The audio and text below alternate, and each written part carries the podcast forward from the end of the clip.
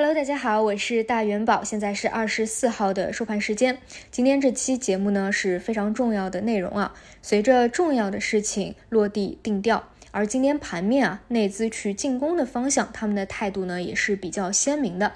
当我们在思考未来投资逻辑的时候，顶层设计啊肯定是非常核心的。而目前呢，我们已经进入到了增量财富创造的时代，从根本上来说，需要的是创新。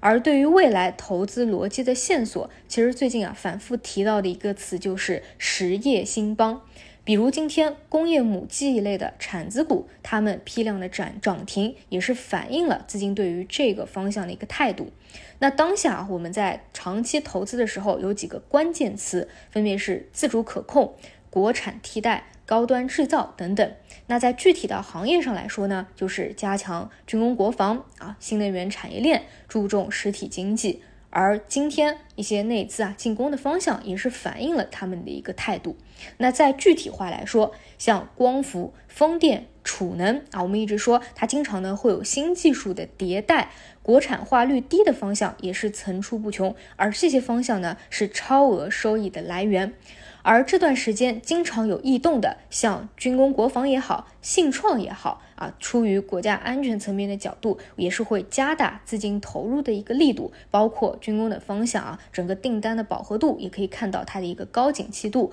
而这些方向都能够引领我们走向世界的舞台，在世界的舞台上增加自己的一个竞争力。因此啊，这两个方向都是特别值得大家去珍惜的。而我们再看到另一面啊，就其实呢，今天在跟朋友聊天的时候啊，知道一个信息，他说啊，在蛮久以前，白酒企业要上市都已经是比较困难的了，有过好几个案例啊，上到一半给退回来。而互联网本身呢，它是一个商业模式的创新，更多呢属于是存量财富转移的一个范畴，而不是创造一个增量。因此啊，当我们去把握未来投资方向的时候，一定要去顺应和尊重时代的一个选择。那再看回今天的盘面，今天呢各大指数是下跌了两个多点啊，更为严重的呢是恒生指数下跌了六个多点，其中恒生科技是重灾区，下跌了九个多点。这个呢都是跟我刚才所讲的投资方向息息相关，也表达了资金鲜明的一个态度。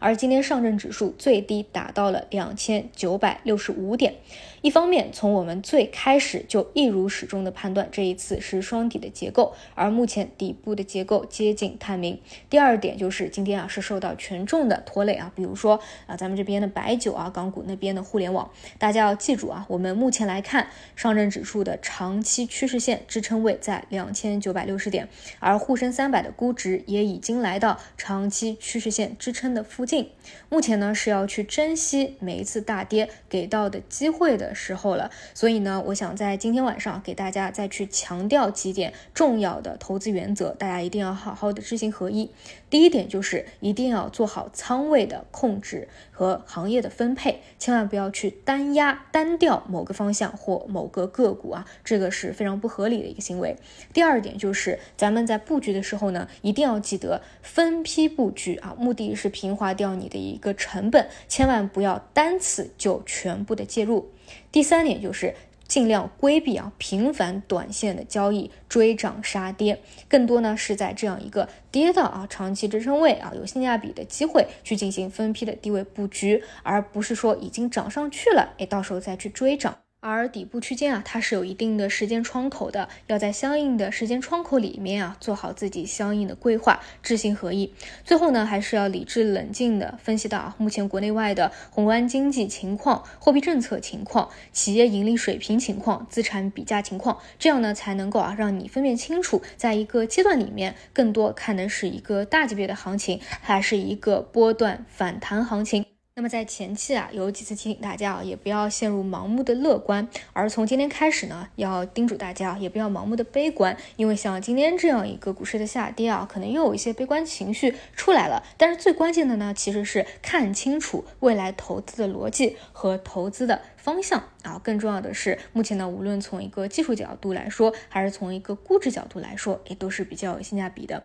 因此啊，对于中国实体经济的发展啊，是坚定的看好，同时呢，也坚定的相信啊，实业兴邦的一个投资逻辑。那如果说大家看好的方向啊，是跟这个投资逻辑相匹配的，那要积极的把握住一个机会。以上就是今天的所有内容，那我们就明天早晨再见。